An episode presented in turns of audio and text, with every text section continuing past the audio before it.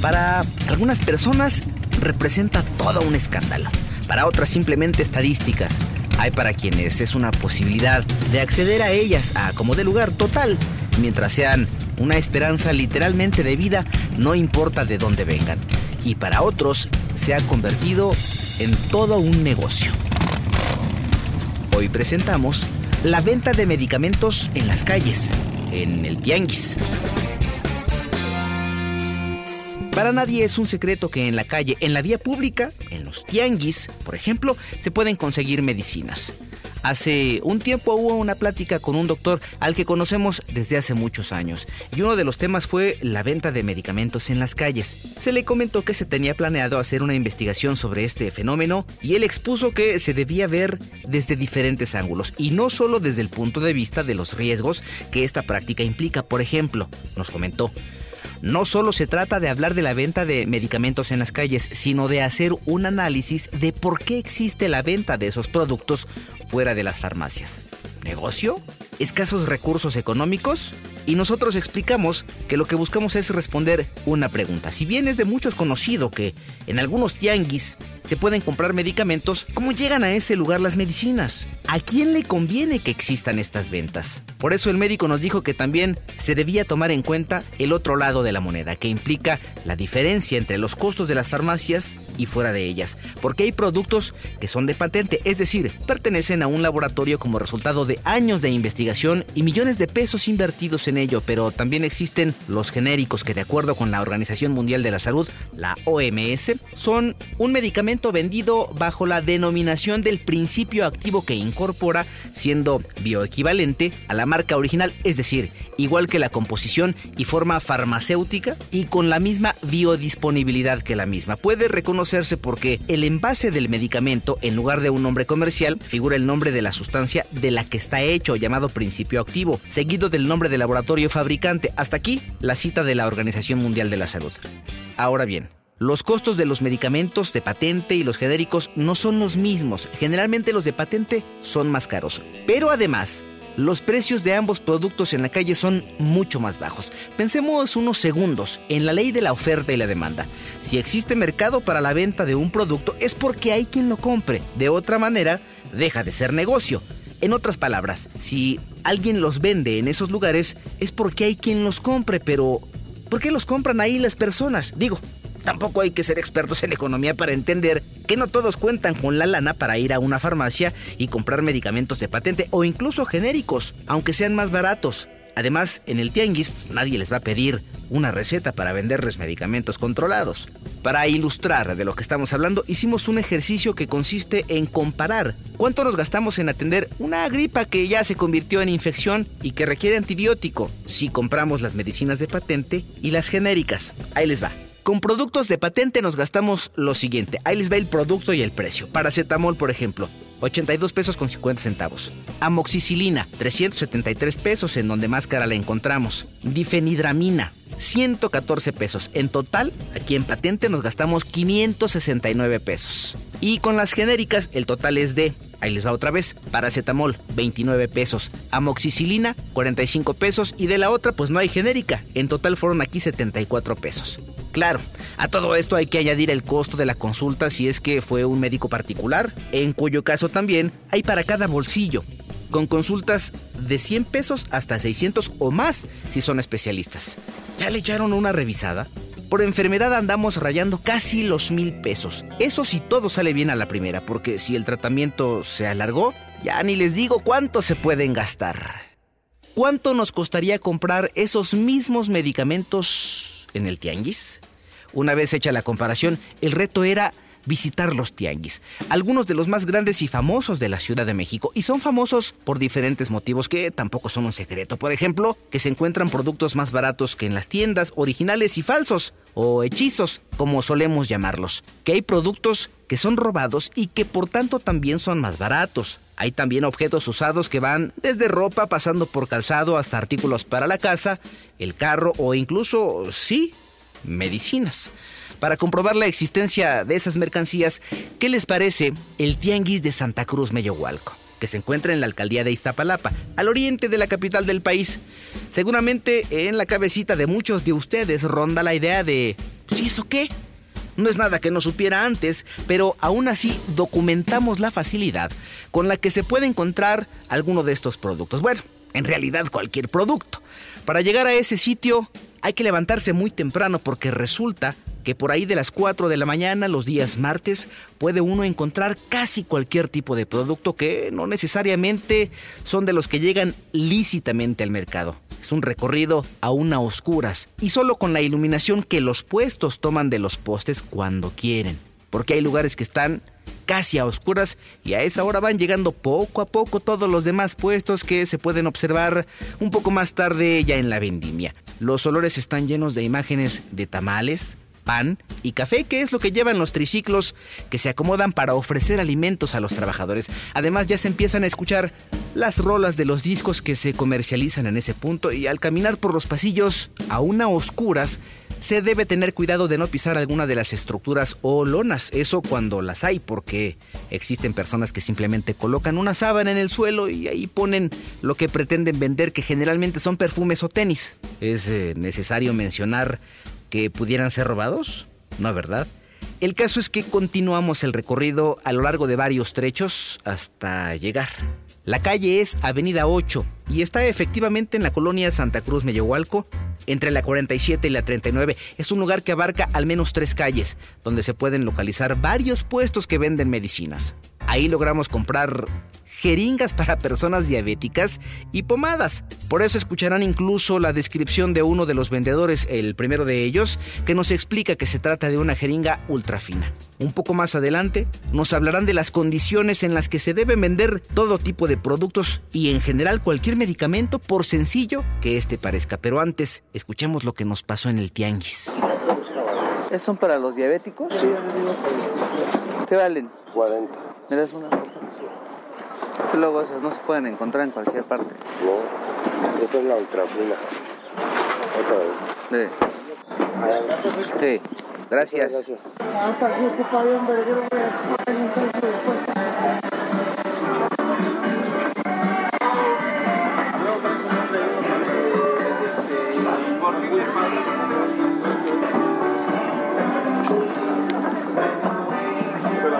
Buenos días. ¿Esta es la pomada para los golpes y la inflamación? ¿Puede ver?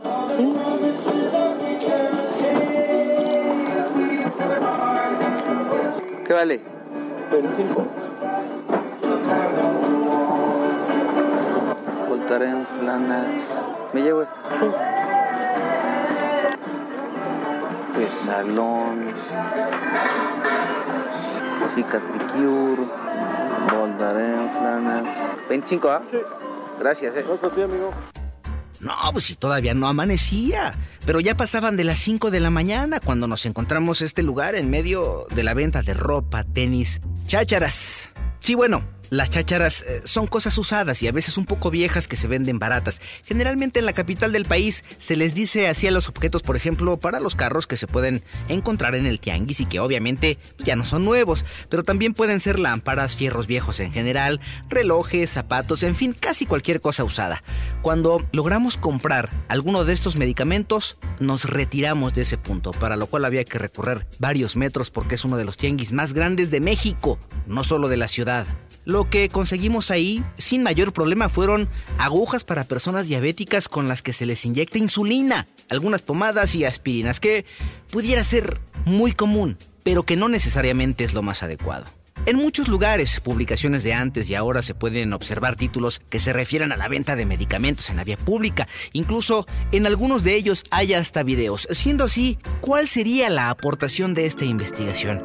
Decidimos ir entonces más allá y contemplar no solo este aspecto, que ya está más que documentado, no obstante que seguiremos con los recorridos. Ok, entonces, resulta que en México la instancia que se dedica a supervisar que todo esté bien en cuanto a los medicamentos se llama COFEPRIS, que significa Comisión Federal para la Protección contra Riesgos Sanitarios. Ellos, entre otras muchas cosas, tienen como responsabilidad recibir denuncias sanitarias, emitir alertas sanitarias, el registro de medicamentos en términos de equivalencia con precalificación y otras cosas más que tampoco yo entiendo.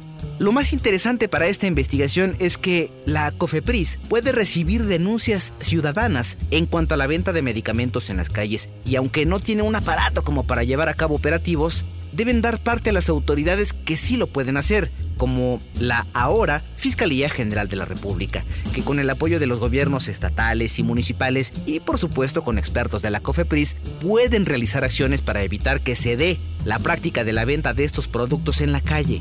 De ahí el interés de hablar con alguien que represente a la comisión y que tenga conocimiento, por supuesto, conocimientos reales de estas acciones porque no siempre quienes creemos que deben conocer las instituciones y que por eso están ahí tienen la información. Es más, a veces ni siquiera saben de lo que se les habla, aunque son sectores que dirigen. No, no, no, no, no.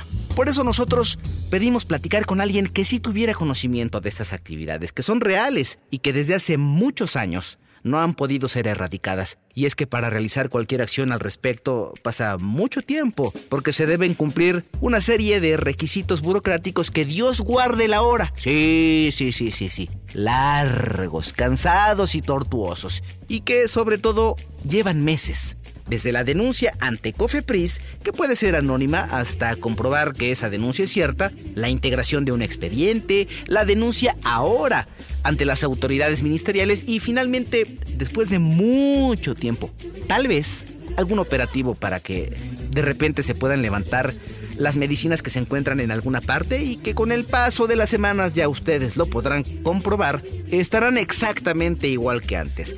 Regresarán a las mismas calles, pero ahora con halcones, es decir, con vigilantes que alertan a los comerciantes que se acercan policías o algo por el estilo. Y para entonces, miren, ya volaron, ya levantaron la mercancía y huyeron. Y si la premura de tiempo es mucha, simple y sencillamente desaparecen y abandonan todo y se van. Total, de donde lo consiguen Créanme, hay mucho más. Pero ya sin hacerla tan cansada, les presento al doctor Ricardo Cárdenas Orozco, director ejecutivo de Supervisión y Vigilancia Sanitaria de COFEPRIS. Díganos, eh, doctorcito, ¿quién, cómo, cuándo, dónde y por qué?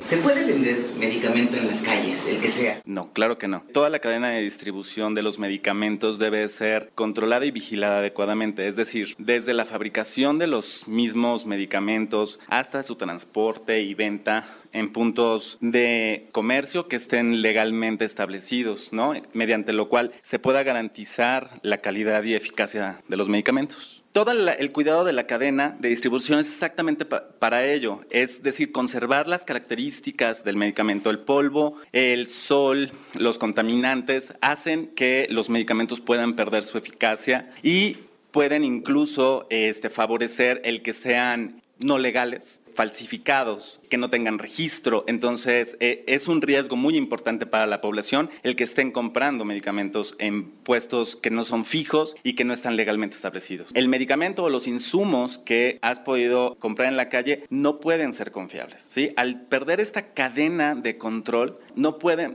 asegurar que, por ejemplo, en el caso de los insumos, que sigan estériles, que hayan sido adecuadamente empacados y que conserven las condiciones para ser utilizados. Y lo mismo para los medicamentos. ¿sí? pero con gusto podemos analizarlo y otorgarte una respuesta. Hay algunos datos con los que cuenta Cofepris en cuanto a operativos que se han llevado a cabo. Por ejemplo, de 2010 a 2013 se aseguraron 80 toneladas de productos en toda la República Mexicana, que en algunos casos son falsos y otros son de laboratorios que los patentan, aunque también se contabilizan los productos milagro. En 2014 se llevó a cabo uno de los operativos más importantes relacionados con este tema y eso sucedió en el barrio conocido como El Santuario, que se encuentra en Guadalajara, Jalisco, y que es famoso justamente por eso, porque las personas pueden encontrar casi cualquier medicamento. En ese momento se aseguraron 108 mil piezas de medicamentos. Durante los primeros cuatro meses de 2019, Cofepris recibió al menos 360 denuncias y las entidades donde es más grande este fenómeno son Jalisco, Sonora, Tijuana en Baja California y, ¿qué creen? Sí, también la Ciudad de México. No obstante, la pregunta más importante y que da origen a esta investigación más allá de la venta de esos productos en la calle que ya se conoce, es ¿de dónde salen esos productos? ¿Cómo llegan a la calle para ser comercializados? Cuando hemos realizado los operativos hemos detectado tanto medicamentos que son parte de los que tenemos identificados como del sector salud, es decir, han sido sustraídos de almacenes, farmacias del sector salud. Otra buena parte eh, son producto, sin duda, del robo autotransportes, es decir, rompen la cadena de seguridad cuando los están eh, transportando a los puntos de venta y de esta forma los, los venden en esos puntos ilegales. Sin la ayuda de la ciudadanía, nosotros no podemos realizar una adecuada contención de estos riesgos. Es por ello que siempre pedimos a la ciudadanía, primero, no consumir estos productos. Segundo, que cuando tengan el conocimiento de los lugares en donde los venden, nos hagan de conocimiento, porque nosotros en los operativos identificamos los lugares, pero posteriormente cuando se quiera hacer un seguimiento, ¿sí? no se encuentran exactamente en los mismos lugares o en los seguimientos ya no se encuentran abiertos estos lugares. ¿Por qué? Porque son exactamente a pie de calle. Entonces tienen la facilidad de estarse movilizando los principales lugares donde obtienen estos eh, medicamentos es, como lo mencionábamos, a través del tráfico ilícito.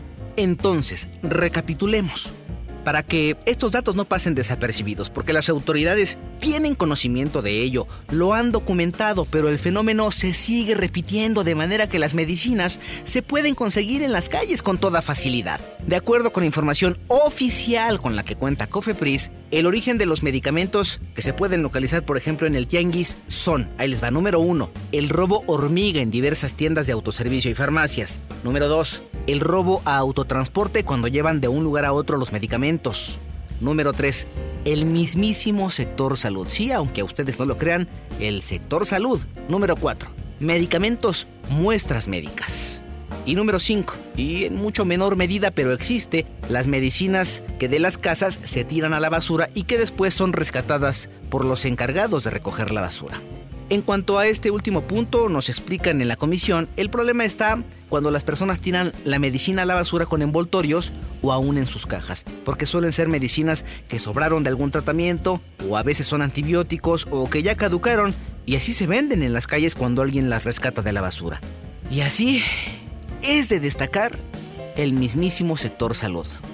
Tan está documentado para el gobierno que la venta de medicamentos en la calle es una práctica cotidiana que se conoce qué tipo de fármacos se pueden conseguir en esos lugares. Desde el más sencillo, que pueden ser los analgésicos, hasta los antimicrobianos, que son la mayor cantidad, y obviamente los que son considerados como oncológicos o psicotrópicos. ¿Los psicotrópicos son drogas? No necesariamente son drogas, sino que tienen efectos eh, específicos sobre este, la psique. Por ejemplo, podían ser los morfínicos, analgésicos que son muy, muy potentes, los ansiolíticos que nos ayudan a el manejo de la ansiedad, todos estos medicamentos que son medicamentos controlados y que además este, el, tenerlos sin un registro específico, pues resulta además otro, otro, otra clase de delito. Y si se sabe que las medicinas están ahí con todo y los riesgos que eso conlleva, ¿y de dónde vienen? ¿Por qué no erradican esta situación? ¿Será que las autoridades en ese sentido de los tres órdenes de gobierno están superadas por la realidad?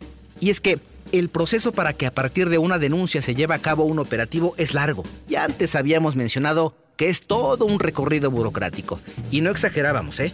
El doctor Ricardo nos habla un poco de ese proceso que puede durar varios meses porque la COFEPRIS no hace propiamente los estudios de los medicamentos, se da parte a los laboratorios y ellos se encargan del análisis, que barato barato nos puede llevar algo así como un mes, mes y medio, y después de eso entonces se determina el camino a seguir. Nuestro deber es determinar si los medicamentos han sido falsificados o no. En caso de que no hayan sido falsificados, hacemos de conocimiento a las empresas que poseen las patentes y estas tendrán que en su, en su carácter de propietarias someter las denuncias ante PGR. Tenemos un, trabajo conjunto. Una de las estrategias que se han desarrollado ha sido exactamente el tener eh, comunicación. Cuando nosotros detectamos un medicamento que tiene eh, probablemente falsificado, hacemos de conocimiento a la empresa y solicitamos que analice en conjunto con un equipo aquí en Cofepris la veracidad de este medicamento. Es decir, se analiza desde la etiqueta se analiza el principio activo, se hacen análisis cuantitativos del, del principio activo y con esto tenemos los datos suficientes para determinar si el medicamento ha sido falsificado o no. Esto es, primero, hay una denuncia ciudadana. Después, Cofepris determina si el medicamento es o no falsificado. Si no es falso, se da parte al laboratorio que tiene la patente para que ellos interpongan la denuncia ante las autoridades. Ahora, si el medicamento es falso, de todos modos se solicita el apoyo de las empresas de investigación para que en conjunto se analice ese medicamento. ¿Ven lo que les digo?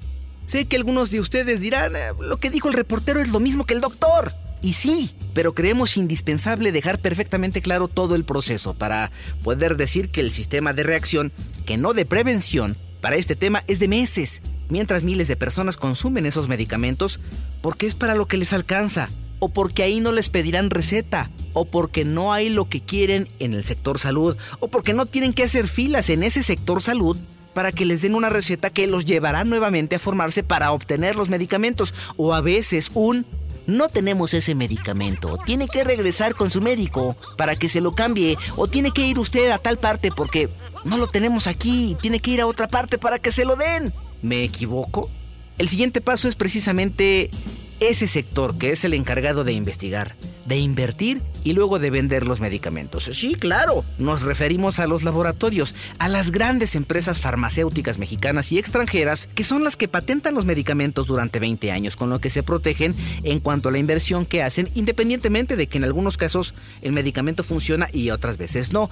De todas maneras, esas empresas buscan recuperar su inversión y claro, obtener ganancias, si no, no sería negocio. Hay una instancia que agrupa a las empresas farmacéuticas dedicadas a la investigación. Se llama Asociación Mexicana de Industrias de Investigación Farmacéutica, la AMIF, y su actual director médico y de asuntos regulatorios se llama Fernando Fon, a quien evidentemente le hicimos la misma pregunta. ¿Cómo llegan esos medicamentos a las calles? Algunos datos con los que cuenta la industria de investigación farmacéutica es que anualmente mueren 700.000 personas en el mundo por el uso de medicamentos de dudosa procedencia, falsificados o caducos, esto es, para que más o menos nos demos una idea, algo así como la población total que tenía en 2015 Colima. Sí, todo Colima, para que se den una idea. En cuanto a las pérdidas económicas que representa la venta de medicamentos en la calle para la industria, nos dijo Fernando Fon, no hay datos específicos. Antes de entrar de lleno a la información que nos proporcionó el director médico y de asuntos regulatorios de la AMIF, queremos compartir con ustedes cómo se clasifican las medicinas para determinar dónde se pueden vender, pero nunca en las calles. En México existe la Ley General de Salud, que en su artículo 226 define fracciones de la primera a la sexta con las que se determina dónde se puede comercializar cada producto. Y solo las fracciones quinta y sexta hablan de fármacos de libre acceso que se pueden vender en lugares distintos a los de una farmacia, como podrían ser un centro comercial. Pero todos los demás son para venta exclusiva en farmacias y con una receta médica. Eso sí, hay algunos datos en los que coinciden las empresas farmacéuticas y la COFEPRIS en cuanto a cómo llegan esos productos a las calles y son que están ahí por el robo hormiga en las tiendas. Una pérdida de estos productos a través de procesos que no conocemos. En realidad no tenemos la fuente precisa para establecer cuál es la causal de esta pérdida de los medicamentos que han denominado robo hormiga, que se puede documentar cuando se hacen estos ejercicios de confiscación de, de este tipo de, de, medicamentos y mercancías en general que realiza, por ejemplo, COFEPRIS, estas incautaciones, y cuando se estudian esos productos se puede saber a través del número de lote a qué sitio hospitalario había sido asignado ese producto y se puede inferir entonces que es producto de este fenómeno de, de robo hormiga por su venta en Internet y por el robo autotransportes. En este último punto, hasta se han coordinado con la Fiscalía General de la República. Ese fenómeno y, y lastimosamente en el contexto de, de, de, violencia que tenemos actualmente en el país,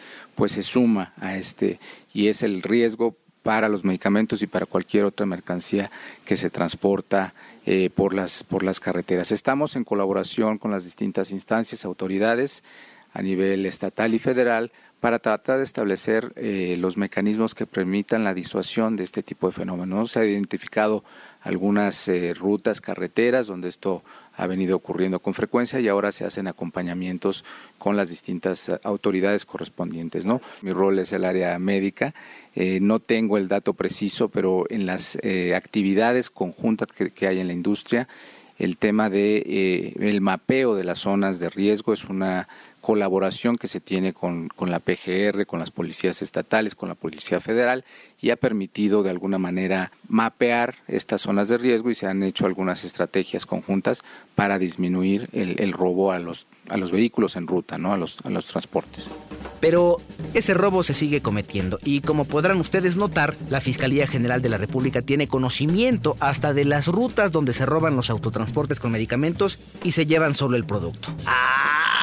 ¿Y saben cuál es el punto? Del que poco hemos hablado, el de las muestras médicas. No nos digan que no saben cómo llegan las muestras médicas al tianguis. ¿Cómo llegan al mercado este tipo de productos, las muestras médicas? Son procesos, insisto, que nos falta todavía toda la cadena, toda la inteligencia para poder tener, y eso no es responsabilidad eh, netamente de la industria, estamos en comunicación con las autoridades, con las distintas instancias, con las instituciones mismas, para tratar de cortar con el profesional de la salud esta eh, ruta por la cual llegan estos productos a sitios no autorizados para su venta que representan insisto, un grave riesgo a la población.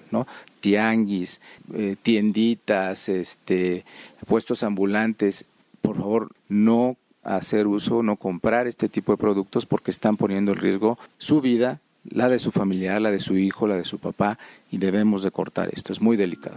Traducción no saben quién es el responsable de que muchas muestras médicas aparezcan en el tianguis, pero sí se pueden rastrear. Cada uno de los medicamentos tiene un número que permite identificar de dónde vienen y cuál era su destino. Estando así las cosas, pregunto. ¿Es necesario volver a documentar la facilidad con la que se pueden conseguir medicamentos en las calles? Todo parece indicar que sí. A ver si con esto las autoridades competentes se ponen las pilas para agilizar los procesos porque, créanme, esto no va a dejar de ocurrir. Eran cerca de las 12 del día en la colonia San Felipe de Jesús. El tianguis del mismo nombre, el tianguis de la Sanfe, así se le llama comúnmente. El objetivo, grabar audio sin ser detectados.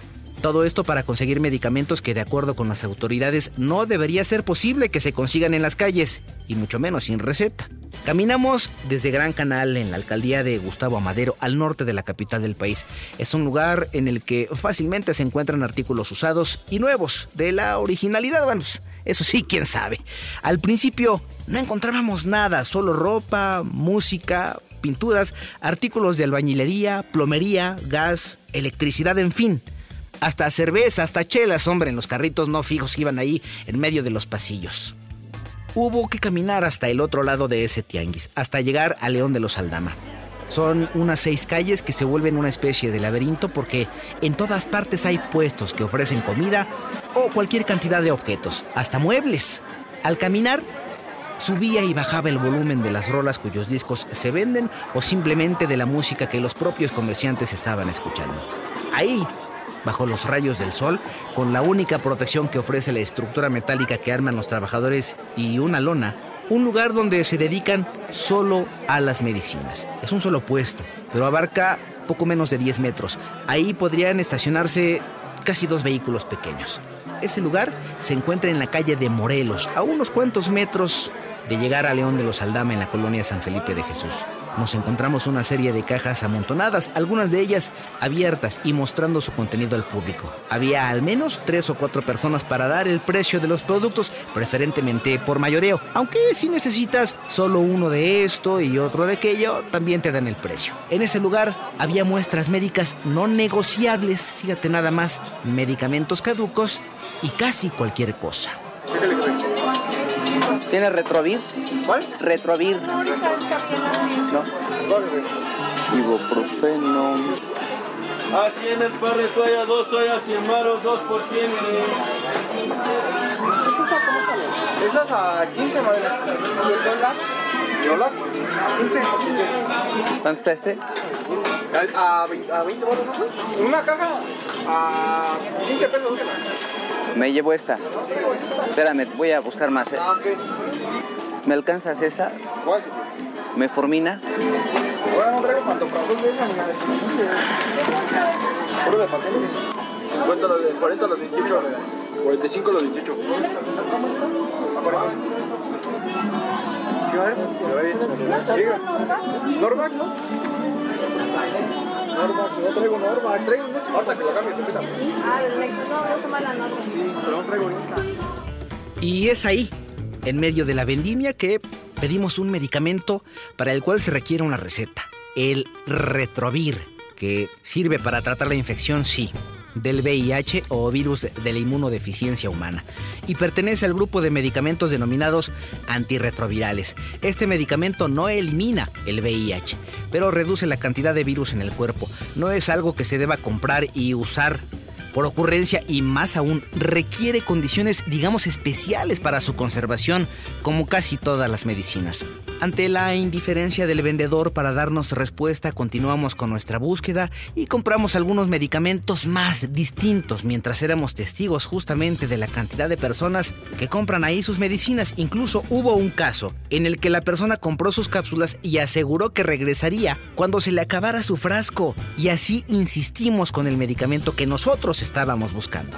¿Este cómo me lo vas a, a dar? A 15 pesos, jefe. Dame esa también, las tres. ¿Cuánto va a ser? ¿A cómo está la metformina acá, no? A 25. De las tres, ¿cuánto es? 30, 55. ¿No traerá 5 pesos, qué? Creo que sí, espérame. En 140. Ese fenofibrato, ¿cómo se lo vas a dar? Este, 150. Sí. ¿No los 5, jefe? No los tengo. Va, cámara. Órale, gracias, mano. Ahí traje de 50, güey. ¿El retrovir no me lo pueden conseguir? ¿Re- ¿Retro qué? Retrovir. ¿Sí se puede o no? ¿Ya, patrón? No, no, el retrovir. Ah, retro... Ah, aguántame. Este, Ese es- ¿Lo hay o no lo hay? creo que sí lo tengo, pero más que espérame. Deja que haga memoria. Está, memoria. Está procesando Bueno, la es, CPU. es viral, ¿no? Sí. Es viral. Este, ¿tienes el nombre por ahí? ¿La imagen negro? ¿Retovit? Digo, si no se puede, pues ya. Otro 150. No te lo Y sobre todo para saber cuánto, ¿no? Déjame ver otra, te, te digo.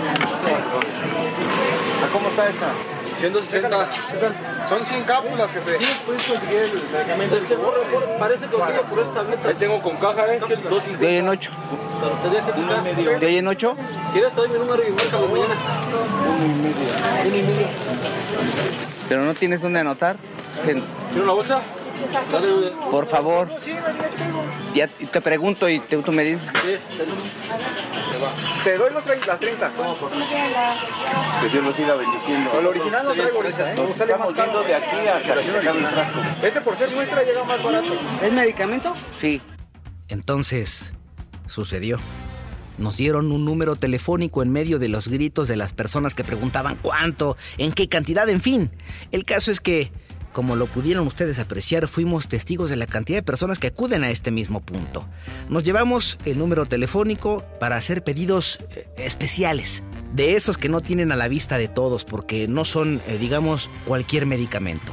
Si ya me acompañaste hasta este punto, te pido tengas un poco de paciencia porque, en efecto, escucharás la llamada que hicimos para pedir nuestra medicina como muestra de lo fácil que es comprar en las calles los fármacos. La llamada es un poco larga, pero nos sirvió para conocer qué tipo de fármacos nos pueden ayudar estas personas a conseguir. Bueno, sí lo escucho, no me cuelgue. A ver, este, ¿cómo se llama? Retrovir. Se llaman Retrovir. Tengo una, checando que son de especialidad, pero no la, no la encuentro. Tengo unas que se llaman Daranubir, Daranubir, una que se llama Botrien, Pasopanib, y tengo unas que se llaman este, Caletra, Lopanubir y Rino, Rutinavir. Otra, Tenofovir, Vireat, es Tenofovir. A ver, ¿cuál es la otra que me decía? La primera, Retrovir. No, tengo una que se llama Sorafenib, Nexavar, de Bayer, de Nexavar. Tengo otra que se llama Capacitabina, Lexoda, Capacitabina, Lexoda. Tengo Abacavir, Abacavir de 300 de Laboratorio PISA. Es una de Abacavir, una Abacavir, otra, unas de PISA y tengo otra que es de de Laboratorio Landsteiner. Se llama Burtas, es, también es Abacavir, es lo mismo, cambia el nombre por el laboratorio. Y otra para psicosis, no, este no, signo no, ácido micofenélico, no, patrón, pues parece que son las que tengo. Necesita avisarme para poderlas llevar. Bueno, déjame, te checo lo que es caducidad. Hijos, es que hay, algunas que hasta se me pasaron. Tengo una de agosto 19, está marcada de 6.000 y fracción, 6.900, que se llama Viredad, Vireat Viriat es tenofovir con disoploxil fumarato, dice, de 300. Está marcada de 6.900. Yo esa yo se la daría sobre unos 2.500. Está la otra que se llama Botrien Pasona, Pasonanip, Paso, Pasopanip de 400. Esa está marcada de 35.000. Ah, pero esa sí está trazada del 2017. Y está la otra, ¿quiere que diga el precio de la otra? Hay una, una que es Sorana, Sorafenib, sí es Sorafenib, es comprimidos de Bayer. Esta parece que esta sí está carita. Sí, esta está creo como en, se la pondría como, parece que está como en unos 3.500. Y esta otra, ¿quiere que le diga precio de la otra? Hay una que se llama Presista, es da, Darunavir. Esa está marcada de 11.400. Esa, pues eso la pongo en, en, en 3.000. Y está la otra, la que es la, la caletra, que trae Lopinavir y Ritonavir. Esta trae dos, dos, dos puntas de las otras separadas. Esta, esta se la pondría, parece que eh, 7000 fracción. Esa se la, se la pondría ya de a dos mil pesos. Son virales, creo que todas son virales. Yobo, ¿de cuál necesitabas, chavo? De acuerdo con Luis Adrián Quirós de la organización Derechohabientes con VIH del IMSS, los medicamentos para el VIH no están disponibles ahí en cualquier farmacia, en la farmacia de la esquina. Además son de alto costo y además el Estado los provee. Esto nos habla que hay que puede haber dos razones, una que sea el robo hormiga y otra que sean medicamentos apócrifos. Cualquiera de las dos es muy grave. Porque primero, si es por robo hormiga, quiere decir que en alguna institución se los están robando, los están eh, vendiendo eh, en una, por una parte alterna y que estos medicamentos, al estarlos eh, vendiendo al rayo del sol, bajo una temperatura totalmente distinta sobre las condiciones en las que fue manejado, inmediatamente va a impactar en la calidad de ese fármaco. Y ese fármaco, en lugar de ayudar, puede ser eh, contraproducente para la salud. En el caso de que sí es apócrifo, pues generas que la persona pueda tener afectaciones a su salud, lo cual también es muy grave. Ante esta necia y terca realidad, claro que solicitamos una entrevista con la instancia que se encargaría de las investigaciones de esta naturaleza, que es la Fiscalía General de la República, pero desde hace dos meses seguimos esperando una respuesta porque, ¿qué creen? Argumentaron que debían buscar y preguntar qué fiscalía se ha encargado de esas investigaciones. Así es que, como diría don Teofilito, y seguiremos esperando. Sí, pues ni modo. Se tenía que decir y se dijo. Así es que el tema ahí está. Está totalmente en manos de las autoridades, sin dejar de considerar que si no existiera mercado para esos productos, nadie los vendería. En otras palabras, si están en el tianguis es porque hay quien los busque y los compre. No obstante, no nos podemos ir sin dejar algunas alternativas para los ciudadanos, los simples mortales, y son por cierto ¿eh? de las pocas acciones que podemos llevar a cabo sin esperar mucho en realidad.